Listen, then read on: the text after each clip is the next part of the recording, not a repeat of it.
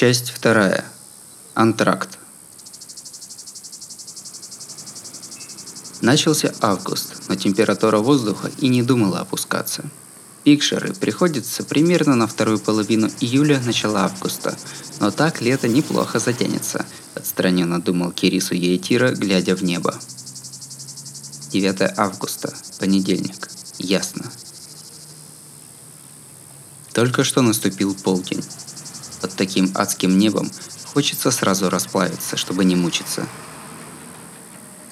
На стоянке по своему популярного семейного ресторанчика стояло лагерем несанкционированное формирование. Целых восемь человек. Прохлаждающимся в ресторане обывателям вся такая молодежь видится одной шайкой, но те сами вполне ясно разделялись на своих и чужих – отнюдь не идущая в питейное заведение, дружная малообеспеченная гурьба. Своих было, вообще говоря, пятеро, а чужих трое. Позади молодых людей с численным превосходством Кирису Яйтира сонно смотрел в небо. «Не, Кирису-сан, ты просто побудь тут.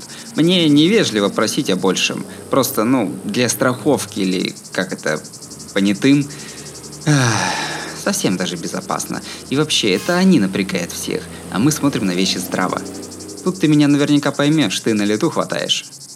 Подтолкнутый такими словами, он пришел, и пять минут назад начались эти их переговоры. От отвратной перебранки закипела кровь, и трое чужих перешли к самому непосредственному из переговорных процессов. Пятеро молодых людей решили, что раз словами не утрясается, то делать нечего. Закатили рукава, и главный вежливо попросил поддержки у Кирису-сан. «Блин, вы грязно играете!» И они были совершенно правы.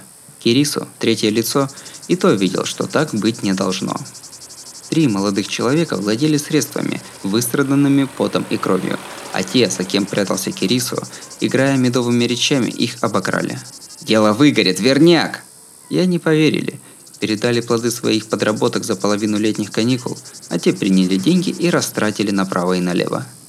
Были ли какие-то подвижки капитала, неважно, но эти люди, полностью истратив средства, с улыбкой пришли извиняться, мол, не прокатило. По этому поводу и было сегодняшнее собрание. Конечно, пятеро вообще не собирались ничего возвращать. Естественно, когда не возвращают позаимствованные деньги, без трений не обойтись. Эта сторона не права, но та сторона дураки. Кирису думал, что они почти поровну плохи. И вот, как всегда, начались его односторонние переговоры.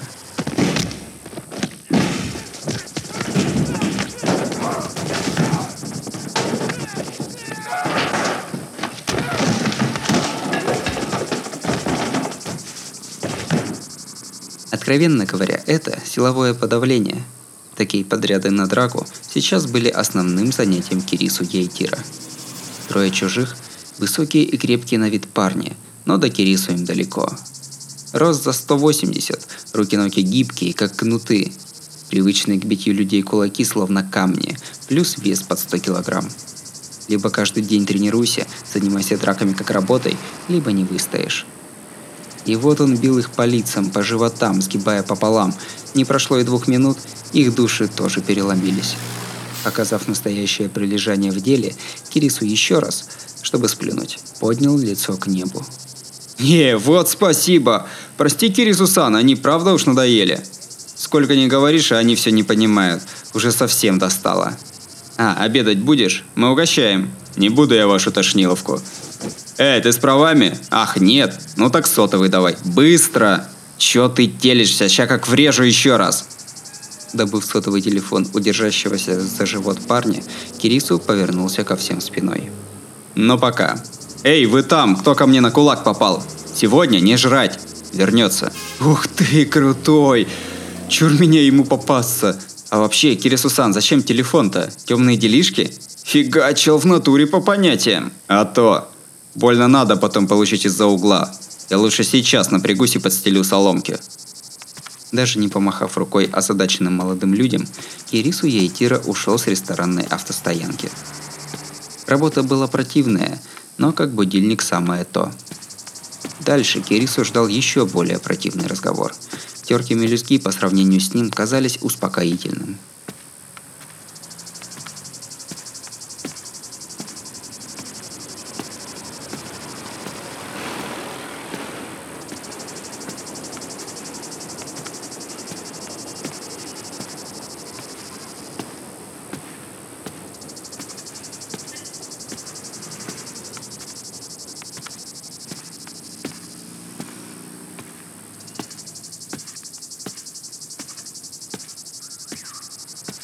Ясакадай – район с большим даже для Сикуры населением.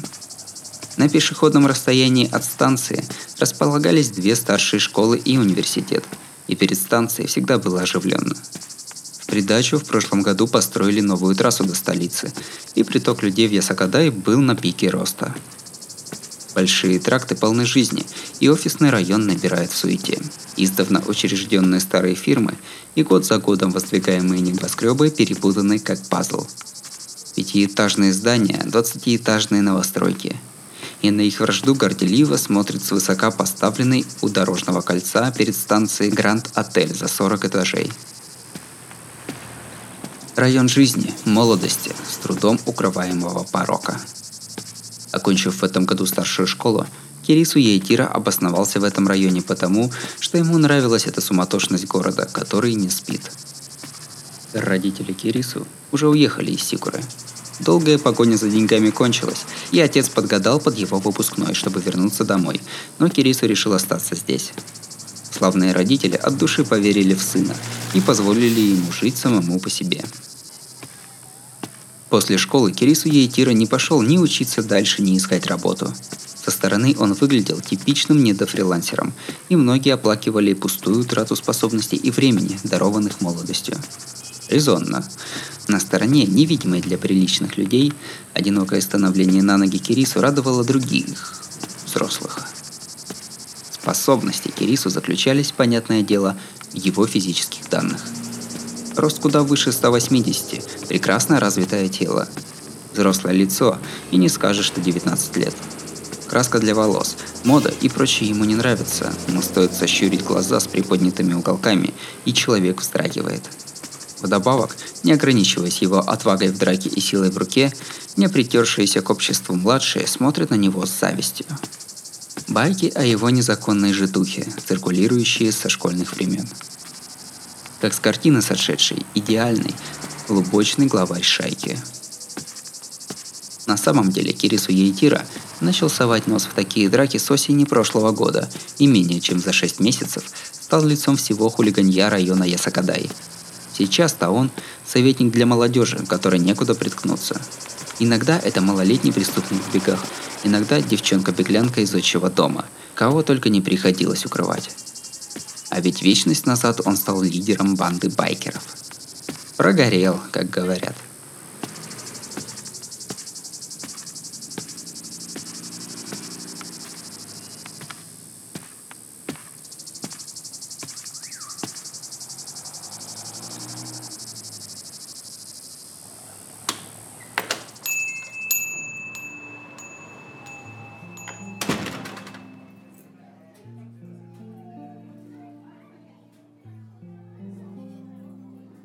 Вот что из себя представлял Кирису Ейтира через год после школы, в августе 2004 года.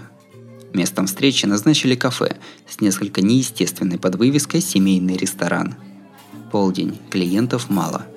Закрытые навесами окна и тусклое освещение. Полумрак салона был подходящим местом для тайных бесед. Тот, кого ждал Кирису, хотел говорить в забронированной приватной комнате, но Кирису упорно отказался – да, он не радовался лишним глазам, но и вовсе без свидетелей не хотелось быть. Вот таков был человек, с которым он собирался увидеться. Уголок у стойки. За столиком в углу сидел недовольный мужчина в черном деловом костюме. Перед ним было несколько блюд, но он явно к ним не притрагивался. Платить здесь предстоит Кирису. Это манера крупной шишки, как бы говорящая. Да, я приличный человек и сделал заказ, но в местечке такого пошиба есть не стану. Наверное, небольшой выпад в его сторону. Мужчине было лет под 40, и, не дотягивая до Кирису, он все же был широк в плечах. Начисто выбритая голова и небольшие круглые глаза, похожие на птичьи, уверенно выдавали в нем человека чуждого порядочности. При виде его костюма Кирису не мог избавиться от ощущения разрыва поколений, но это само по себе обязательная униформа – для них двоих грубая сила, подавляющая остальных одним лишь присутствием, насущная необходимость. «Добрый день, Нисина-сан!» «Здравствуй!» «Да ты садись, едите!» Нисина Харусуми был одним из низов семейства Сёда, крупного силового бандформирования с вотчиной в префектуре Ц. Как он сам говорил, он старшой Кирису Ейтира. Нисина – молодой наследник в седьмом поколении ветви рода Сёда, что управляет Сикурой, Нанаса, и состоит на подхвате в надзоре за наркотиками в Ясакадай. Согласно присловию, что имя отражает суть, они – силовая группировка, коммерческая организация, поставляющая грубую силу. Обычно считается, что им больше подходят мафиози, бандиты – но, на удивление, понятие силовой группировки применялось формально в своде законов. Страна признавала их как происходящих от грубой силы, и на самом деле для общества они были не бесполезны. Так, этот мужчина, Нисина Харусуми, любил грубую силу, ведомую рассудком.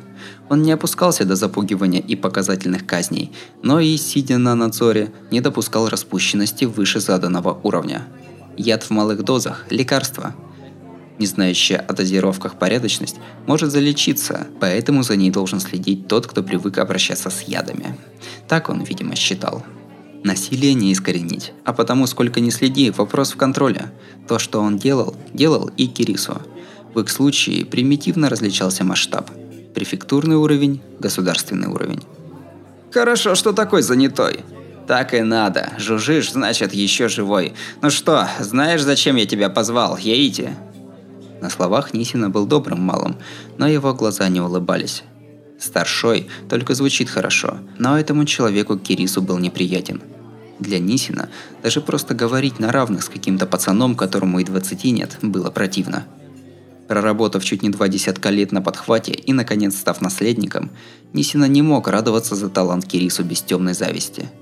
«Да, перевод за тот месяц я отправил. Проверьте, пожалуйста», Сбор давно выплачен, еще на той неделе, но он не мог сказать «вроде уже платил». В роли старшего Нисина не следовало светиться больше, чем нужно. Вся вина на нем одном. Что бы ни случилось, осрамиться перед вышестоящими нельзя. Таков их стиль. «О, ну-ка!» Стало легче, когда ты начал сам собирать пацанов. Не, ты молодцом, а то бы я еще каждый месяц раздавал им поджопники, чтоб шли собирали. Да, факт. Ты, малый, не промах, волокешь. Рад стараться. А еще по какому поводу? Ага. Шеф сказал тебя поощрить. Уже год, как ты пацанов пасешь. Угостить, мол, надо, пользуйся случаем. Нисина громогласно захохотал, но глаза не улыбнулись. Как седьмая ветвь заметила Кирису, история прошлого года. Приходя на помощь школьным приятелям, давая им советы и ввязываясь в драки, он незаметно поднялся в лидеры и сколотил свою бандочку – Изначально они подбирали молодежь, которой больше некуда деться. Кирису был для седьмой ветви как бельмо на глазу. Его схватили и чуть не научили уму-разуму, но он пришелся очень по душе главе седьмой ветви и так невероятно выжил. Была огромная суматоха. «Работай на меня, переселяйся ко мне, будь моим зятем!» Даже брачный контракт подсовывали. Разумеется, он отказался, сказав, что не понимает, что происходит. А вот юный наследник и вождь седьмой ветви не стерпел – Внезапная палка в колесе вдруг стала новообращенным за подписью лично главы. Он не мог даже проучить наглеца, и вообще его место как наследника пошатнулось, когда он стал на подхвате. Поэтому Нисина Харусуми в рамках временного решения взял его под свое крыло. Впрочем, Нисина и Кирису пересекались еще до того, как перейти к нынешним отношениям. «О, спасибо. За эти слова я уже с лихвой признателен. Передайте боссу спасибо». Лады. Шеф о тебе балакает с радостью, и мне так проще.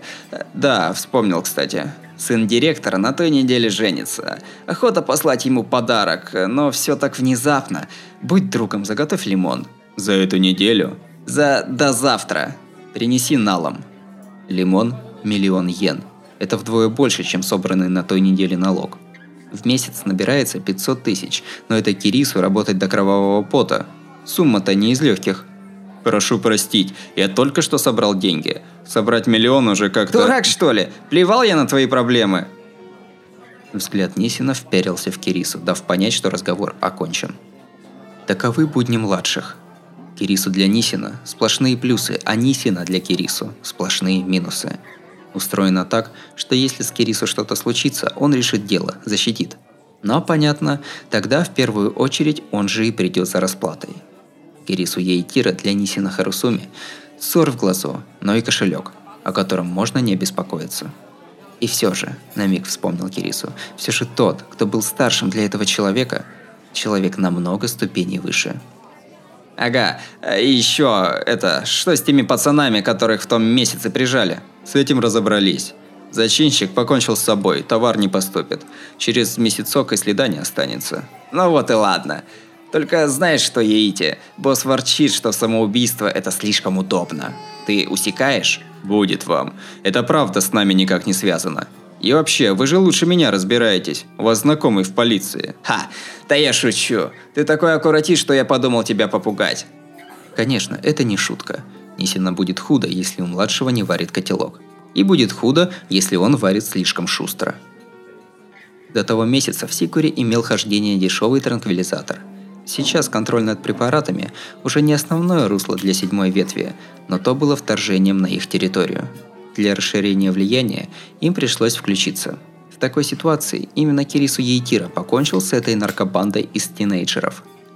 Умник того же возраста. Акции Кирису для седьмой ветви, а точнее для главы седьмой ветви, снова подскочили.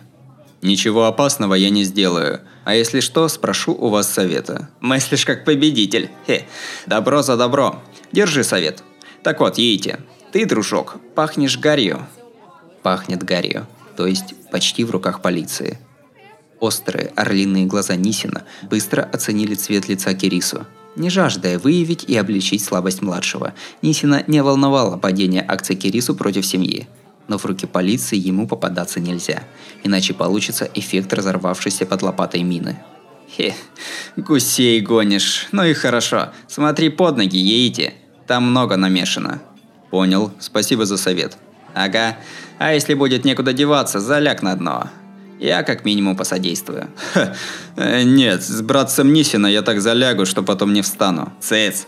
Может, я и хотел бы, но меня тогда шеф уроет. Смотри там, ясно? Если кто попадется на глаза, мочи, пока мочится. Напоследок Нисина Харусуми показал себя правильным старшим и поднялся. Обычно он ходил с двумя-тремя подручными, но на переговоры с Кирису пришел один – Кирису этот человек не очень подходил, но как минимум мыслил он как старшой. «Но знаешь что, Еити? Оно, конечно, говорят, мол, нахальство пацана – монета для пахана, делай что хочешь. Но пока молодой, лучше держись от крови подальше. Опять же, твоя зрелищная халява последнее время очень хороша. Да, сильно. Я вообще не думал, что так можно. В горном доме главное, чтобы все было прилично. Ага, значит, дальше в том же направлении – Гадости побои можно бросить? Ну да, все гладко, не обязательно ради старшего рвать жилы. Но, Еити, будь прав.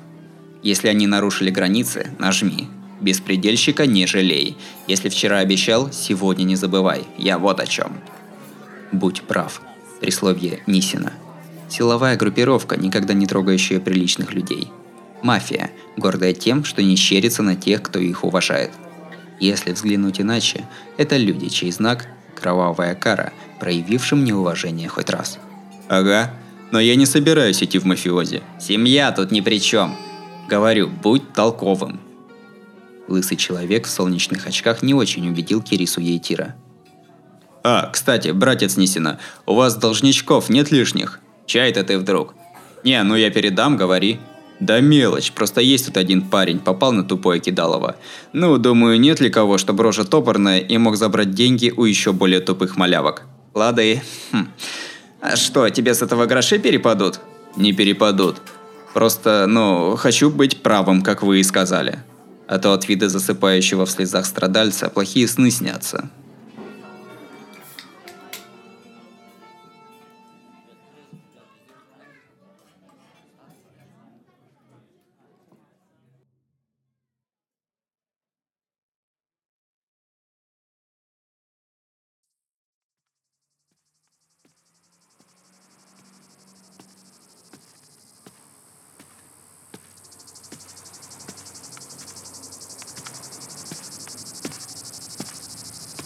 Расставшись с Нисина, Кирису пошел от станции к офисам.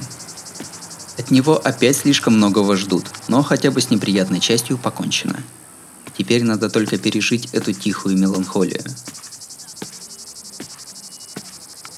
Развлекаться с девочками настроения не было, и он решил, что сейчас хорошо отсидеться в обычном тайном месте.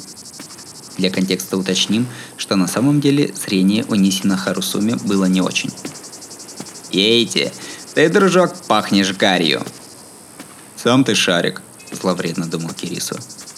«Перед тем, как крутыша строить, постригись обратно площадкой». Он и без Нисина знал, что на его территории идет расследование. Когда Нисина, изучающий, смотрел на Кирису, тот мысленно тяжко вздохнул и состроил честную рожу. Информация слишком запоздала. Чем важничать и обращаться как с должником, выдал бы не предупреждение, а хоть что-нибудь полезное. Прошу прощения, можно на минутку? Позвольте помолиться за ваше счастье. Вообще не везет. Какие-то странные зазывалы домогаются. Я опаздываю. Кирису махнул рукой и свернул в переулок офисного района.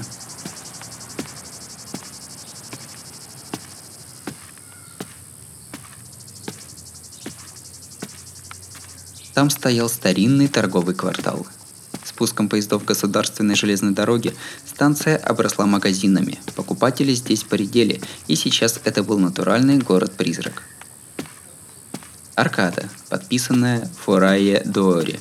Улица прикосновений, открытая дождевым потоком и теперь безликая. Выстроившиеся вдоль нее магазинчики, закрывшие все свои витрины железными шторами. Как сцена из вестерна – не хватает только пылевых перекати поля на ветру. Прогулявшись по ней пару минут, Кирису пришел к маленькому кинотеатру. Здание ветшало, но зато атмосфера в нем царила отличная. Фасад, напоминающий западный особняк. Узкий, всего на 2-3 человека в ряд, вход, за которым в глубине зала Кирису увидел спиральную лестницу. Это даже не кинотеатр, а кинематограф – останки эпохи, когда пиком индустрии развлечений являлось кино. Всем входящим даровались грезы, реальность забывалась. Нищая и блистающая пора.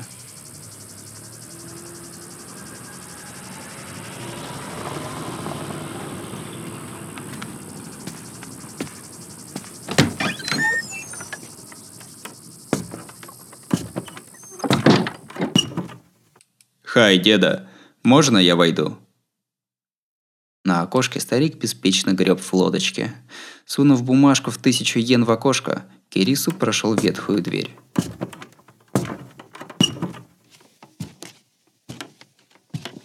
Сделал один оборот вверх по спиральной лестнице, открыл двери, ведущие в зал на втором этаже. Порой здесь бывают такие же любители странностей, но в основном весь зал его. Вот и сегодня, как обычно, из посетителей здесь был только он. Опять французская романтика. Что ж дед так и любит-то? Расположился большим телом в кресле. Неухоженная софа вся в пыли. Сцена и меньше 50 мест. Постукивающий кинопроектор – звук порванного динамика и смехотворный, с пятнами чайного цвета серебряный занавес.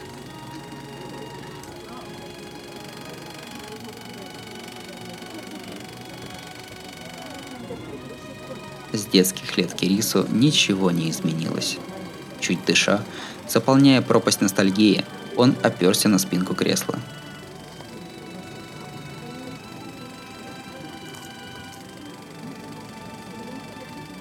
Каждый день интересно.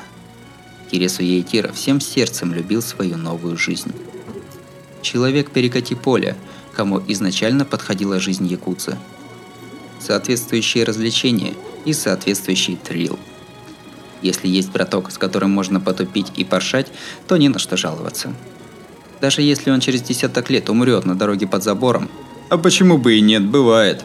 Всерьез думал этот антиобщественный тип – Сама мысль жертвовать настоящим ради будущего у Кирису не всплывала. Не «не было совсем», а «не всплывала». Если он и чувствовал ответственность, то на уровне того, что надо бы родить сколько-нибудь детей. Я, мол, исполню долг воспроизводства, только оставьте меня в покое. Таким было кредо Кирису Ейтира. Только да, походу скучно. Ну правда, сколько можно смотреть? Скукотища! Заграничный фильм без субтитров. Фрагментарно доходящий сюжет. Добрые возлюбленные путаются в соблазнах злодея, но одолевают. Типичная любовная история. Как можно смотреть на такое, не зевая? Удивился Кирису. Но он впитывал не фильм, а кинематографический театр.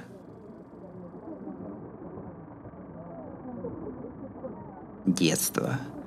Время от времени сюда приходили двое хороших друзей. С тех пор старик выжил из ума, и смотреть фильмы можно было просто пройдя тайком за так.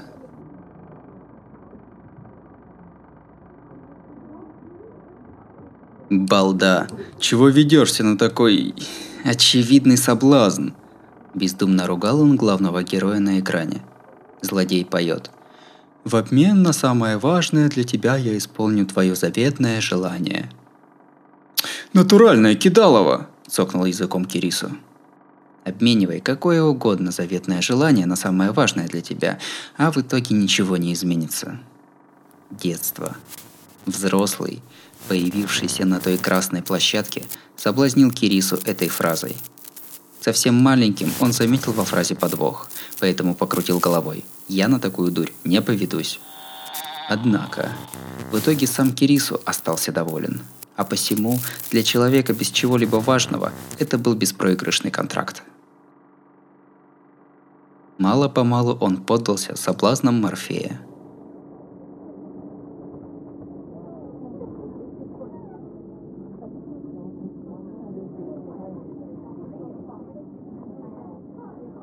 Темный кинотеатр – неразборчивая иностранная речь.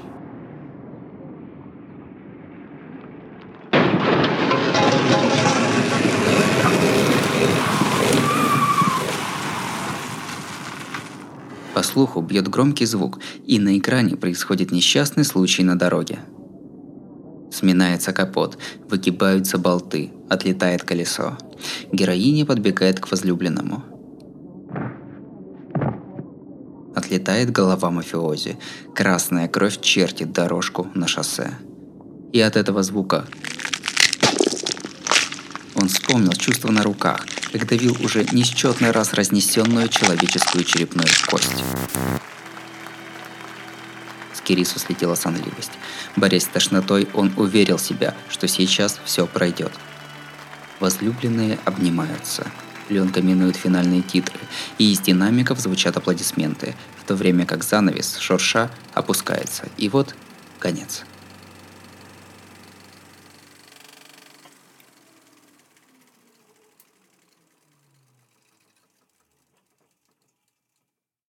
Старье. В наше время кинотеатры с опускающимся занавесом не рулят, дед.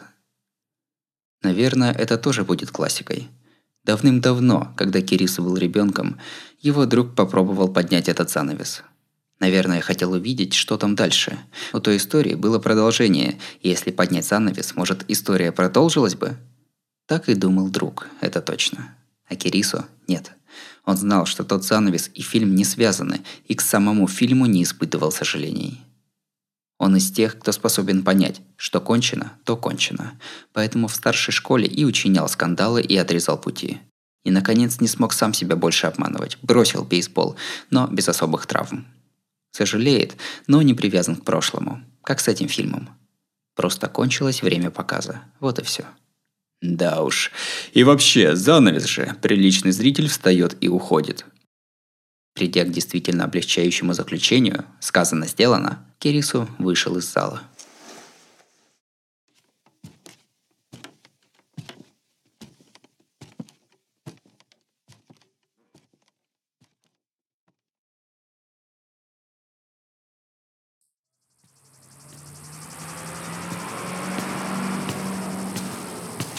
Короткая передышка в кинотеатре сделала свое дело. Кирису с просветленным лицом летящей походкой возвращался в офисный район. «Позволите помолиться за ваше счастье?» Подозрительная зазывала гнула свое. В такую жару женщина, постоянно улыбаясь, с горячностью вещала прохожим откровение. Ирису проникся упорством, подумал, нет ли у нее дел поинтереснее, и... Так, стоп, что это было? Он застыл на месте, словно увидев призрака средь бела дня. Взгляд Кирису Ейтира вперился в какого-то щеголеватого парня. При внимательном рассмотрении это был обладающий специфическим, загадочным силуэтом парень. И все-таки, как ни странно, щеголь. Кстати, сейчас 2004 год, 9 августа. И говорить нечего. Однорукий, беспечно идущий по улице человек, был только что выписавшимся из клиники имени Ольги и Исидзуэ Арикой –